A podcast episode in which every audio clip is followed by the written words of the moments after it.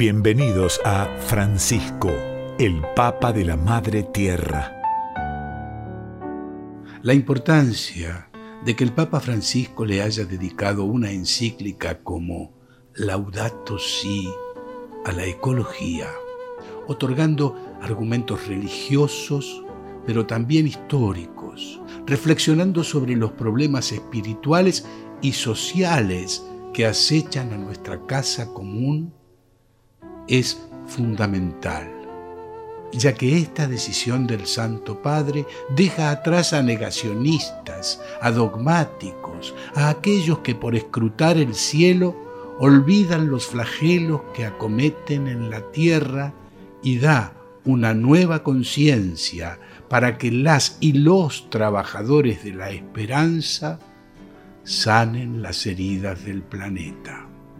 En el origen de esta cultura del descarte existe una gran falta de respeto por la dignidad humana, una promoción ideológica con visiones reduccionistas de la persona, una negación de la universalidad de sus derechos fundamentales y un deseo de poder y de control absolutos que domina la sociedad moderna de hoy.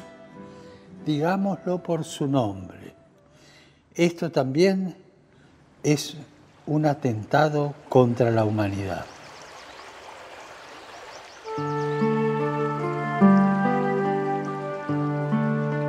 La libertad humana puede hacer su aporte inteligente hacia una solución positiva, pero también puede agregar nuevos males, nuevas causas de sufrimiento y verdaderos retrocesos.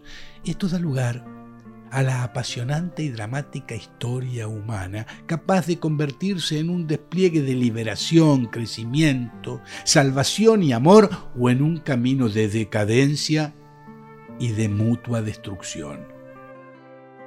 Por eso, la acción de la Iglesia no solo intenta recordar el deber de cuidar la naturaleza, sino que al mismo tiempo debe proteger sobre todo al hombre contra la destrucción de sí mismo.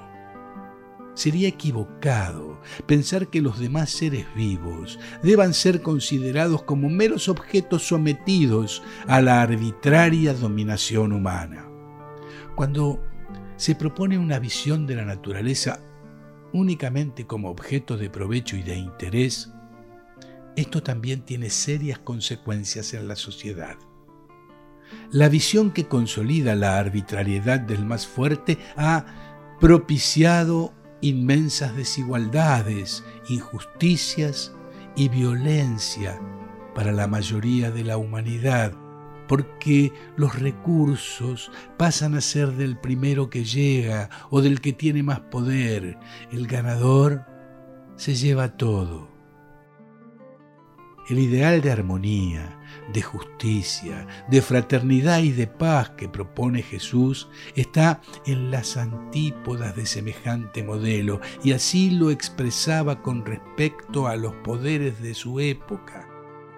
Los poderosos de las naciones las dominan como señores absolutos y los grandes las oprimen con su poder que no sea así entre vosotros, sino que el que quiera ser grande sea el servidor.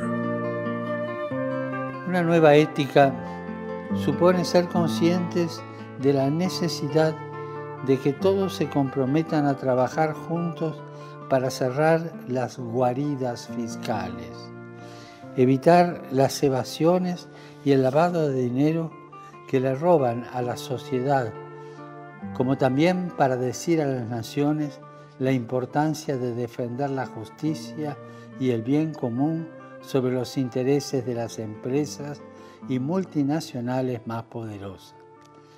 Este es el tiempo propicio para renovar la arquitectura financiera internacional.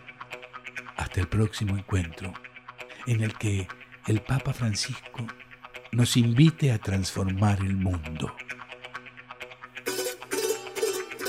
Francisco, el Papa profeta en su tierra. Homenaje de Radio Nacional en el octavo aniversario del pontificado del Papa argentino. Conducción Rubén Stella. Guión Pedro Patzer. Coordinación Cristian Brennan. Edición Sebastián Céspedes y Damián Caucero. Producción general Alejandro Pont Lesica.